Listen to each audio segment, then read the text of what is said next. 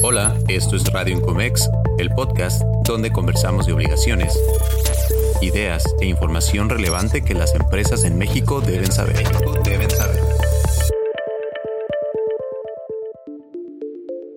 Hola, mi nombre es Alberto Serrano, director de Ventuc, y les doy la más cordial bienvenida. Hoy presentamos otro episodio más de Radio Incomex con el tema Importancia de las evaluaciones de satisfacción o evaluaciones laborales. En ese episodio nos acompaña una gran amiga, la licenciada Irma Ábalos. Además de haber sido presidente de Aritac, sigue activa en algunas comisiones. Cuenta con amplia experiencia en temas de capital humano y es una de las pioneras de la gestión de capital humano moderno. Ha laborado en diversas empresas como responsable de esta área. Para iniciar, vemos que muchas veces el tema de las encuestas es algo que no medimos o que es un proceso que algunas empresas lo hacen como un requerimiento corporativo. Sin embargo, la importancia de aplicar una encuesta de clima laboral permite a las empresas detectar las necesidades de las personas en la organización, así como conflictos humanos que puede haber y que están afectando el ambiente y al propio trabajo. Agradezco a Irma su participación para que nos comente sobre ese tema tan importante para las organizaciones. Adelante, Irma. Bienvenida. Al contrario, Alberto, muchas gracias por el interés en conocer mi opinión al respecto. Realmente me complace muchísimo poder aportar en lo que pueda, pues mi conocimiento para apoyo o ayuda de quien le dé utilidad, ¿verdad? Perfecto. Pues mira, Irma, vamos hablando un poquito de qué son las encuestas de satisfacción primero. O sea, qué miden, qué hacen. ¿Por qué son tan importantes? Bueno, la encuesta de satisfacción, hablando propiamente de satisfacción, es una encuesta que verdaderamente te va a dar resultados que pudieran ser de muy alto agrado para la compañía, pero pudieran ser un reflejo de lo que verdaderamente está pasando dentro del ambiente laboral. Las encuestas es escuchar la voz del empleado es saber lo que piensa el empleado, lo que siente, lo que ve, lo que mide, lo que le satisface, en resumen, como la misma encuesta lo dice.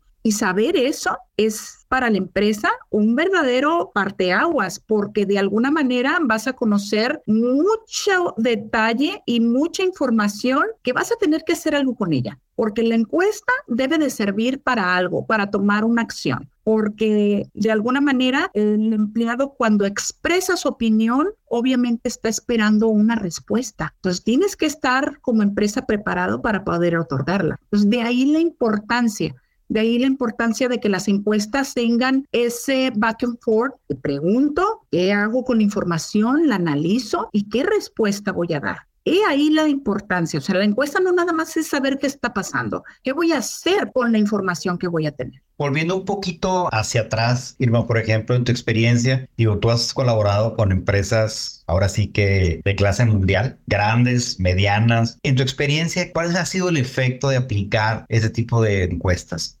El efecto ha sido obtener un alto grado de compromiso, porque fíjate que a través de la encuesta, así como hablamos de las 5 S y las 8 Ds y no sé qué tanto, yo hablaría en cuestión de encuestas y le llamamos encuesta, pero yo hablaría en cuestión de escuchar al empleado. Obtenemos tres Es muy importantes para mí. Una es credibilidad, la segunda es confianza y la tercera compromiso a través de las encuestas, principalmente empiezas a generar que el empleado te crea, le crea a la compañía lo que le está diciendo, porque yo creo que uno de los grandes factores aquí determinantes para crear un buen ambiente de trabajo es que los empleados crean en lo que la empresa hace, en lo que la empresa va a decidir, en lo que la empresa les comunica. Y eso obviamente genera una confianza de que lo que les están diciendo que hagan, pues lo van a hacer. Lo que le pidas al empleado, que respete las instalaciones, que de alguna manera se comprometa a lograr una meta diaria de trabajo, todo eso genera precisamente el compromiso. Entonces, es para mí la experiencia se basa precisamente en esos tres factores principales y de ahí se derivan otro montón de cosas que de alguna forma generan mucha satisfacción y mucha confianza dentro del empleado, pero también hay que ser bien honestos, genera productividad para la empresa.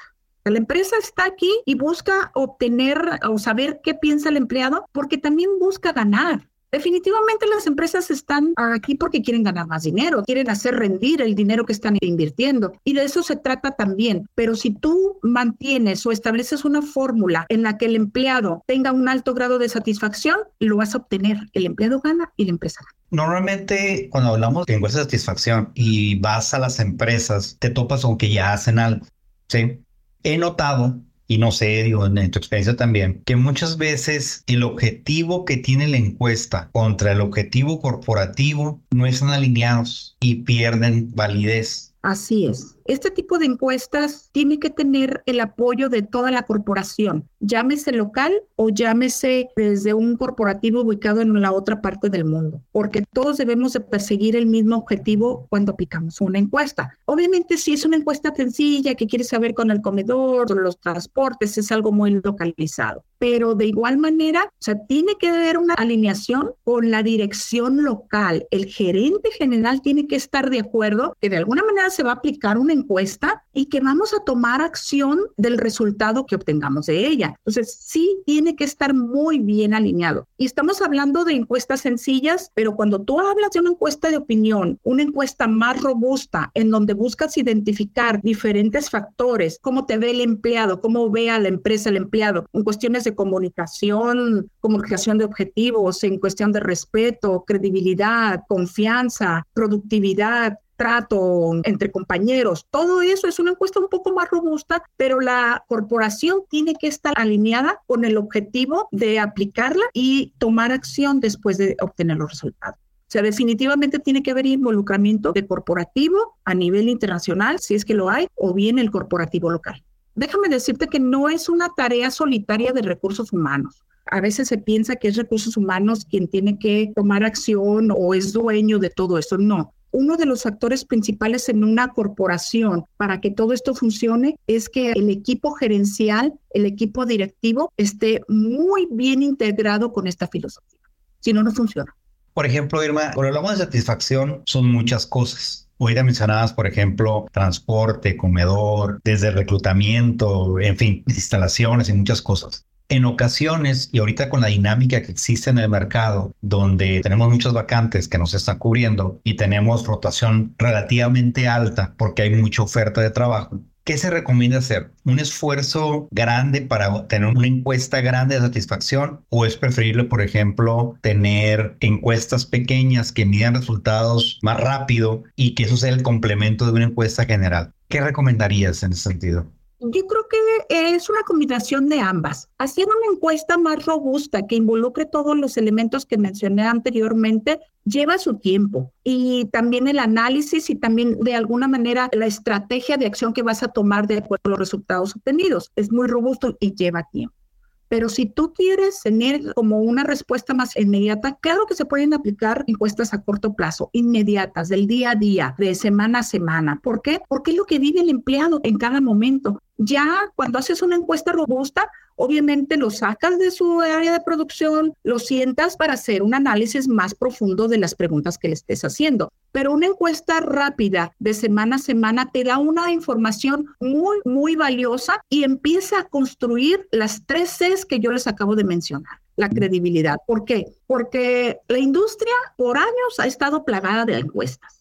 Todos los días hay encuestas para todos. Entonces el empleado se cansa de contestar tanto, pero se cansa más rápido cuando no ve una acción en base a lo que él opinó. Y no es que le tengas que dar respuesta a cada uno de los empleados o a todos los empleados, no tienes que dar una respuesta, pero vamos, no te tienes que tomar una acción, pero sí tienes que dar una respuesta.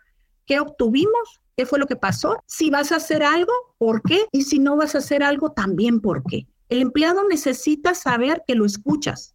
En alguna de las empresas que trabajé, precisamente la encuesta esta yo le llamaba La Voz, porque en ese tiempo había un programa de La Voz, una cosa así, total que preguntamos y decidieron que se llamara La Voz, porque es importante escuchar la voz de los empleados. Y cuando lo escuchas, también quiere una respuesta inmediata. Entonces, sí se puede hacer una combinación de ambas y cuando ya quieres ir más profundo, también lo puedes hacer.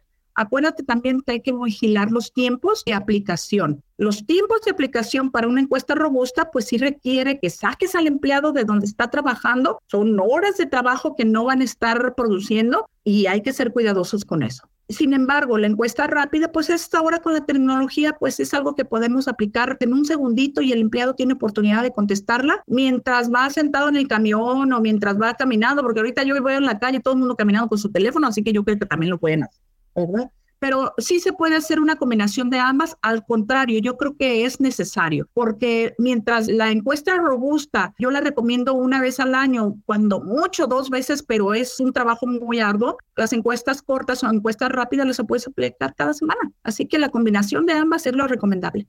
Muy bien, ahorita hablaba del uso de la tecnología. Normalmente, digo, hemos ido evolucionando y con el uso de la tecnología, pues podemos hacer la electrónica, como bien mencionaste en el teléfono, podemos medir resultados de forma inmediata. En cuanto la termina de contestar, ya tenemos un resultado.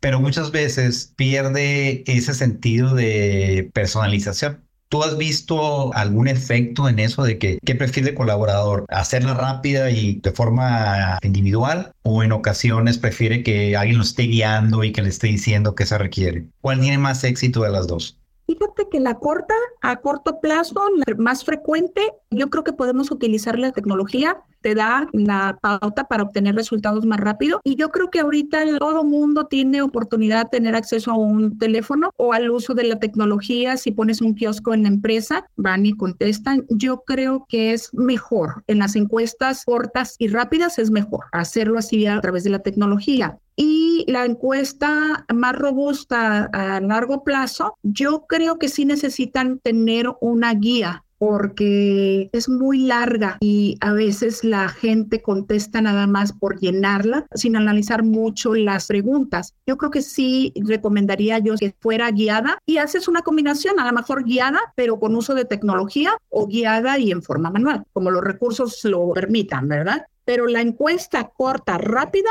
la tecnología está perfecta para eso. Ahora, por ejemplo, en temas de lo que hay que preguntar, ese tipo de encuestas rápidas, ¿qué tan, no profundas, pero qué tan extensas son? ¿Cuántas preguntas? O sea, ¿tienes algún promedio donde digas, ah, mira, ¿sabes qué? Las encuestas rápidas tienen que tener, no pueden durar más de tanto tiempo. Mi experiencia es que más de cinco preguntas ya son muchas. Ah, ya son muchas. Diez son demasiadas quizás a lo mejor tienes un promedio de siete preguntas, porque sí cansan, ya cansa, y más si lo vas a hacer frecuente, no sé qué tanta problemática tengas como para decir, pues tengo problemas en este rubro de comedor, de transporte, de trato al personal, de instalaciones, de seguridad, etcétera, y estás tratando de obtener información de todas ellas, entre más corta sea la encuesta, tienes la factibilidad de que el empleado las conteste todas porque si no lo abrumas con tanta encuesta y tanta pregunta. Ahora, si son muchas encuestas, entre más cortas, es más fácil para él y más rápido. En ese sentido, por ejemplo, algunas empresas manejan algún comité o manejan algún grupo. No, como bien mencionaste, no es una tarea nada más de recursos humanos o de capital humano. Tienen que involucrar a toda la organización, a toda la empresa. ¿Algún comité responsable para aplicarlas y que lleven el seguimiento es recomendable? No lo considero tan necesario porque luego se pierde tiempo. De aquí a que te juntas con el comité y que analizan qué preguntas, qué vamos a preguntar, y no, hombre, ahí se llevan una semana. Yo creo que el director de recursos humanos, la persona encargada de recursos humanos, sabe perfectamente, debe identificar qué problemática quiere atacar primero. Entonces, con el simple hecho de diseñar preguntas o tener una herramienta que tenga las preguntas necesarias enfocadas al ramo que quiere conocer, con eso tiene. Lo que sí es importante es que los resultados los comparta con la gerencia, con la dirección y también establezca una estrategia a seguir. La estrategia la puede diseñar el profesional de recursos humanos, presentarla a la dirección y a lo mejor obtiene retroalimentaciones de mejora para lo que la persona está diseñando como estrategia a seguir o a lo mejor simplemente le dicen está bien, adelante, pero sí se tiene que contar el profesional de recursos humanos con el apoyo de la dirección. No puede trabajar en forma independiente tiene que estar comunicando por qué quiero aplicar esta encuesta, qué preguntas contienen, qué quiero obtener y de alguna manera qué buscamos mejorar. Entonces, sí se puede medir todo eso, porque en el momento que tú aplicas la encuesta, obtienes el grado de satisfacción que el empleado percibe de cualquier beneficio que le estés otorgando, de cualquiera instalaciones, transporte, o sea, todo, todo, todos esos beneficios. Con ese grado de satisfacción, tú debes de establecer una estrategia a seguir si hay oportunidades de mejora Y esa estrategia la tienes que compartir con la dirección, porque a lo mejor necesitan involucrarse ellos en alguna de las acciones que de ahí resulten. No necesitas un comité, eso lo tienes que hacer más rápido, tienes que tomar acción, porque también el empleado, si yo contesté hoy, fíjate, así es, debemos de aprender a conocer la mente de nuestros empleados. Y así es nuestra cultura. Hoy contesté una encuesta y en cuatro días, cinco días a más tardar, el empleado ya está preguntándose, ¿qué pasaría? ¿Qué resultado hubo? Y tienes que darle respuesta. Ahora, ¿Cómo lo vamos a hacer? ¿Cómo vamos a comunicar esa respuesta? Nuevamente, ahorita muchas empresas manejan la comunicación a través de medios, tienen televisiones allí, están poniendo Oscar de comunicaciones ahí, pues de lo que quieren hacer, ¿no? De cualquier cosa. Pues lo puedes comunicar a través de ese medio o puedes publicarlo puedes ir teniendo resultados por cada encuesta que vas aplicando, fechas de cumplimiento. Puedes hacer también registro de acciones. ¿Qué hice yo con esta encuesta? ¿Cuál fue la respuesta que dimos y las acciones que tomamos? Eso le satisface mucho al empleado y eso nuevamente construye credibilidad, confianza, que son dos factores muy importantes. El más importante es el compromiso, pero los dos primeros son la base del tercero.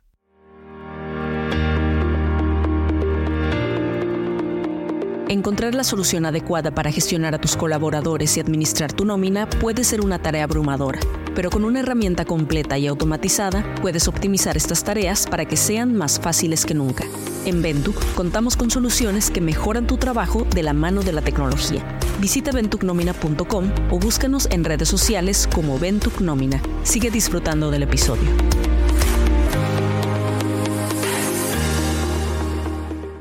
Ahorita mencionabas la publicación de los resultados. ¿Qué tan importante es conocer el resultado de la encuesta? Así como venga, o sea, si fue bueno o fue malo.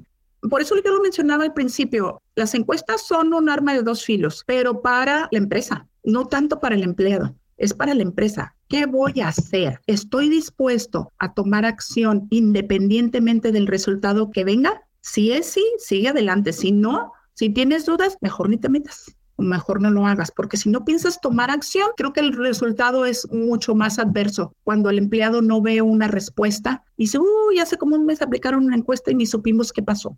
Entonces, sí es importante que lo publiques. Cuanta más transparencia tengas para el empleado, mucho mejor. Participaron tantos empleados en la encuesta, este es el resultado que se obtuvo, este es el nivel de satisfacción, los comentarios generales son estos y estas son las acciones que la empresa va a tomar. Claro que debes de comunicar ampliamente al empleado, con comas y detalle, todo. Para mí la comunicación es clave en todo esto. Entonces sí tienes que comunicarlo. En tu experiencia, Irma, ¿cómo se traduce esto, por ejemplo, en ese compromiso, en la lealtad de las personas, el que se apliquen como mencionas? Por ejemplo, hubo acciones, se tomaron en cuenta los colaboradores, vieron el cambio, hay esa parte de mejora, ¿Cómo se traduce eso cuando hablamos de rotación, cuando hablamos de ausentismo, cuando hablamos de falta de personal, cuando hablamos del branding de la empresa? Eso se traduce en dinero, si es lo que me quieres preguntar. Claro que se traduce, ¿por qué? Porque la rotación no será porque me paguen 20 pesos más ni porque me paguen 50 pesos más. Y la rotación no va a desaparecer. O sea, lo siento mucho, pero tengo yo 40, 50 años en esto y la rotación no va a desaparecer. ¿Por qué? Porque la dinámica del mercado, la oferta y la demanda es muy alta y eso mismo genera la rotación. Pero yo más bien diría, ¿qué estoy haciendo yo como empresa? Y fíjate lo que digo, digo como empresa, no digo como recursos humanos, digo como empresa, ¿qué estoy haciendo para generar un índice alto de retención en lugar de rotación? Un índice alto de rotación. Entonces, claro que se traduce en dinero. ¿Por qué? Pues para empezar allí, o sea, es lo más sencillo. La gente le va a gustar trabajar en un lugar donde sabe que le escuchan. Y de ahí se derivan muchas otras cosas, donde sé que me escuchan, que me respetan, que toman en cuenta mi opinión, que me conocen. La gente le gusta esto. Muchos profesionales de recursos humanos cometemos el error de menospreciar la comprensión de los empleados en muchos aspectos y también cometemos el error de no adaptar nuestro idioma para que nos entiendan. Y cuando eso lo logramos, sí logramos obtener una muy buena conexión con el empleado Acordémonos que la gente que llega a Tijuana viene porque sufrió en otro lado, o sea, sufrió lo que tú quieras. Se vino a Tijuana buscando un mejor futuro. Sufrió pobreza, hambre, no sé qué tantas cosas. Entonces, cuando llegan a Tijuana y encuentran una corporación que me sabe escuchar, que comprende lo que yo he vivido, no estamos hablando que encontró un papá o una mamá aquí, encontró una corporación que comprende perfectamente que yo tengo una problemática en casa. Y nosotros no vamos a tratar de resolver esa problemática, pero sí vamos a tratar de aminorar un sentimiento que todos esos empleados tienen con respecto a sí mismos, eh, a la vida que les tocó. Cuando tú tienes, encuentran ellos con un ambiente de trabajo en donde los respetan, en donde los escuchan, claro que se van a quedar y eso se traduce obviamente en reducir la rotación, se traduce en una mayor productividad porque tienes empleados contentos trabajando. Entonces, todo eso es dinero. Y acordémonos nuevamente, la empresa está aquí porque quiere hacer producir su dinero.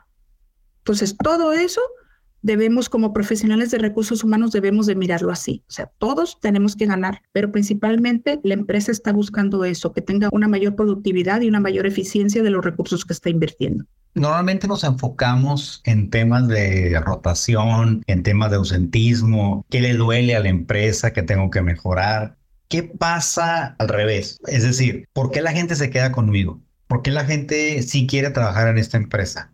Como que siempre hablamos de lo negativo porque tenemos que identificar algún problema, pero ¿qué pasa con lo positivo? O sea, yo veo, por ejemplo, que pocas empresas como que digan, voy a fortalecer todo lo bueno que tengo para que ese sea un factor de lealtad y de las tres Cs, como bien mencionas, pero nos preocupamos más por corregir los problemas que muchas veces por el tema de lo que sí somos buenos, pensando en que quizá nada más tenemos un 8% de rotación, no es el 100%. De que tenemos a lo mejor un desabasto de un 10%, tampoco es el 100%. Que tenemos un ausentismo que de 3 o de 4%, que tampoco es el 100%. Entonces quiere decir que tengo una población que sí quiere estar en la empresa o está porque está convencida de estar ahí. ¿Cómo cambiamos el chip para realmente también enfocarnos en esa otra parte? Porque estamos dejando de ir temas muy importantes que hacen la diferencia con el resto de las empresas, quizás.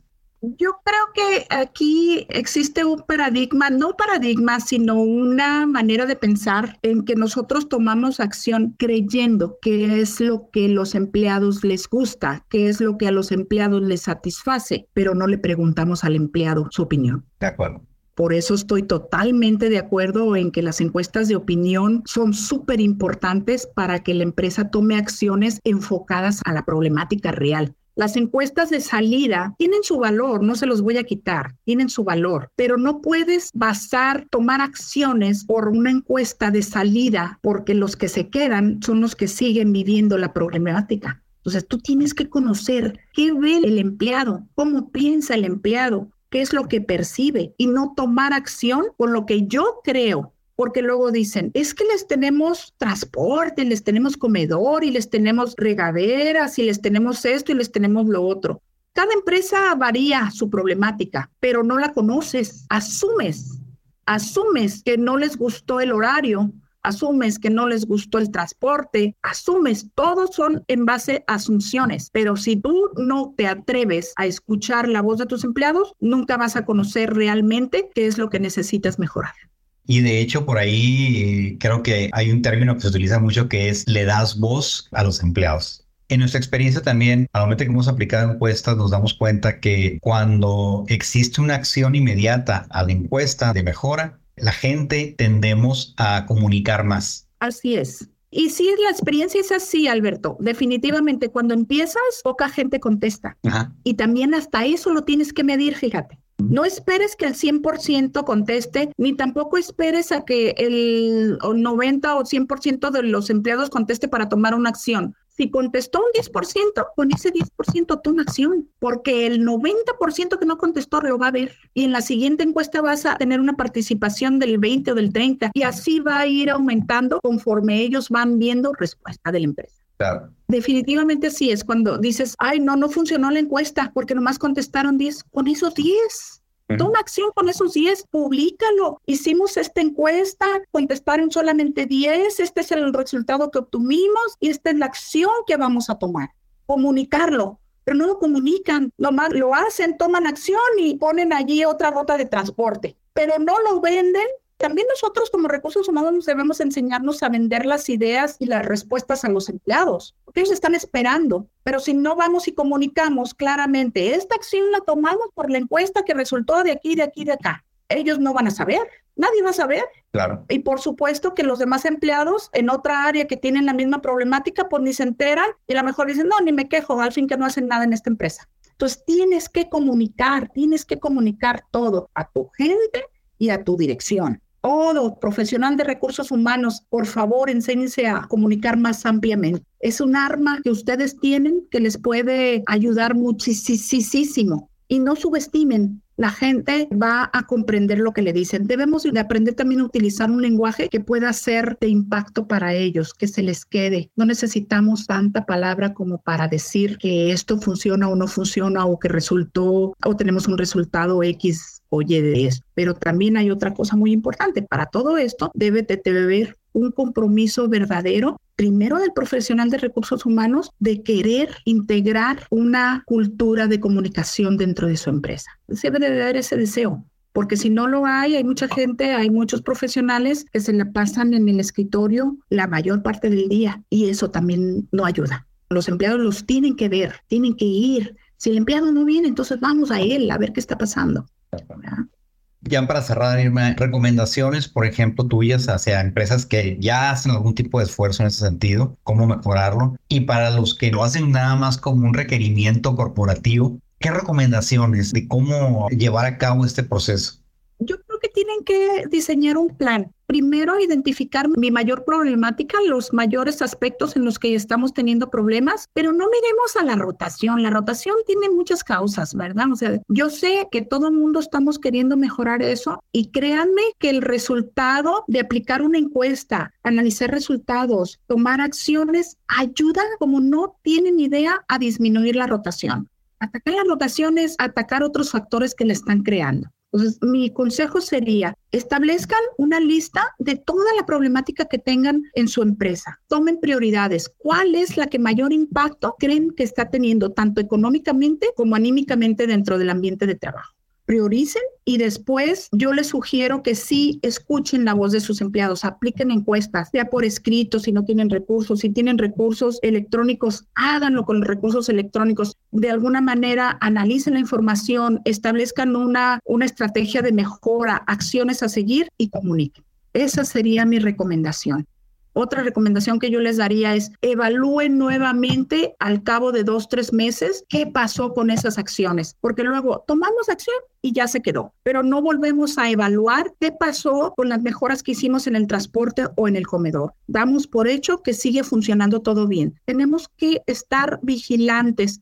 Ahora, también podemos medir a través de encuestas de satisfacción todos esos servicios que nosotros le damos a los empleados. Hay que medirlos de forma diaria casi diario. ¿Cuánta gente participa? ¿Qué opinión tienen sobre los servicios que estamos otorgando como comedor, transportes, no sé, o los bonos me satisfacen, no me satisfacen, en fin, pero sí mi consejo sería para todos los profesionales de recursos humanos, lo que no se mide, y eso es un dicho conocido por todos, lo que no se mide no se puede mejorar.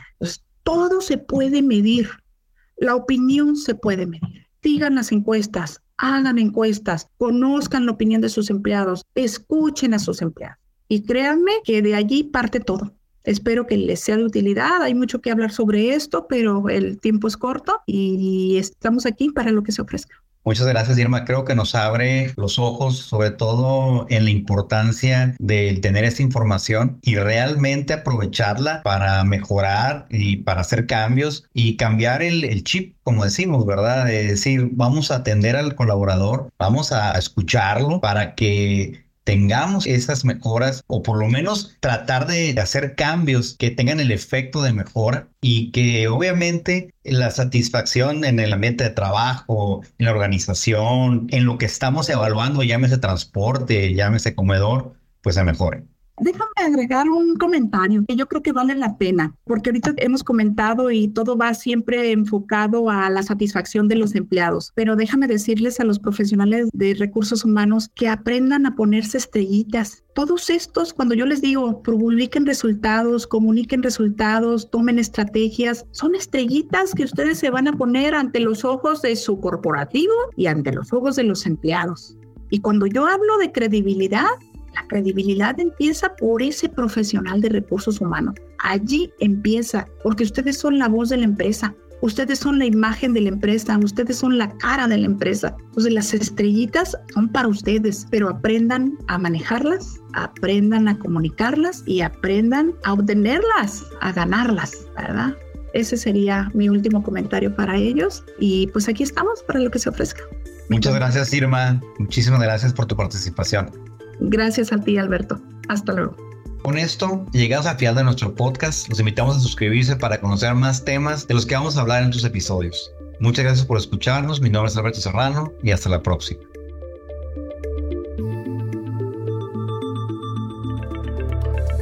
Hemos llegado al final de este episodio.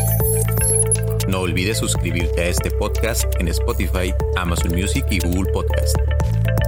Para mantenerte informado sobre este y otros temas, visita nuestra página web y nuestras redes sociales. Hasta la próxima.